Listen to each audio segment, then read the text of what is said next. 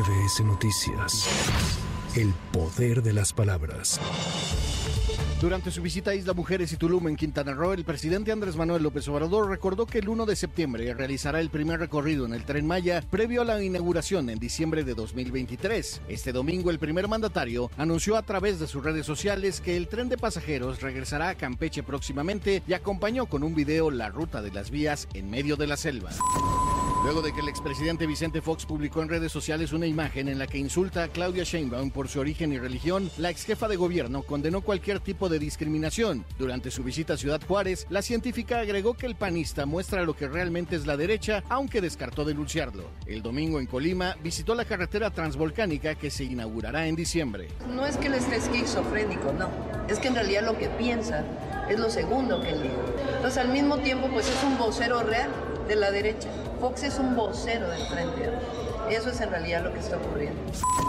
El aspirante a la candidatura presidencial de Morena, Adán Augusto López, criticó nuevamente al expresidente Vicente Fox por solicitar que regrese la pensión a exmandatarios. En el municipio de Cuinapa, Sinaloa, ante militantes y simpatizantes llamó chachalaca desvergonzada a Fox. Afirmó que el expresidente pidió que desaparezcan los programas sociales, pero dijo nunca entenderá el beneficio de la pensión universal a adultos mayores ni con toda esa marihuana que vende en su tiendita. Ahí anda ya la chachalaca guanajuatense. Imagínense ustedes, es un desvergonzado, es hasta patético. ¿Saben qué dice? Dice que quiere que regrese la pensión a los expresidentes de la República, la millonaria pensión. Y que desaparezcan los programas sociales.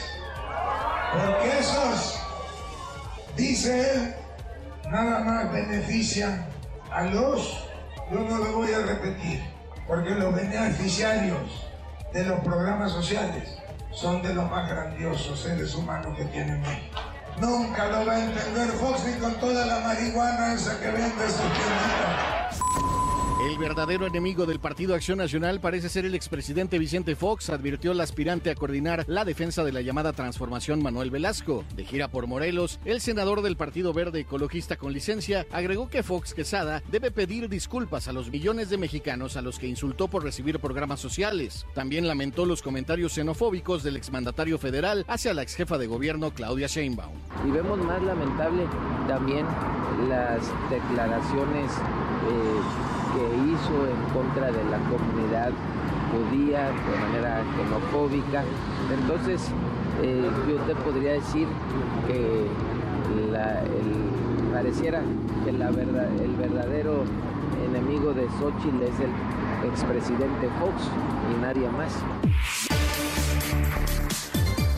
Durante un recorrido de supervisión en el tramo que va de la estación Pino Suárez a San Lázaro, el jefe de gobierno Martí Batres explicó este sábado que el nuevo sistema de control de trenes evita accidentes por alcance en la línea 1 del metro. El domingo develó el monumento a la joven Amahac, instalado sobre Avenida Paseo de la Reforma en la antigua Glorieta de Colón. Pero ahora estamos viendo la parte fundamental de comunicación entre los trenes y las vías es decir, ya en las vías se han instalado una serie de sistemas y de equipos para que tengan contacto, una comunicación tecnológica especial con los nuevos trenes y esto nos permite servicios automatizados que evitan posibles accidentes, que evitan que puedan encontrarse trenes, que puedan tener choques y esto es para seguridad de todos los usuarios. Esa es, digamos, la parte fundamental que estamos probando.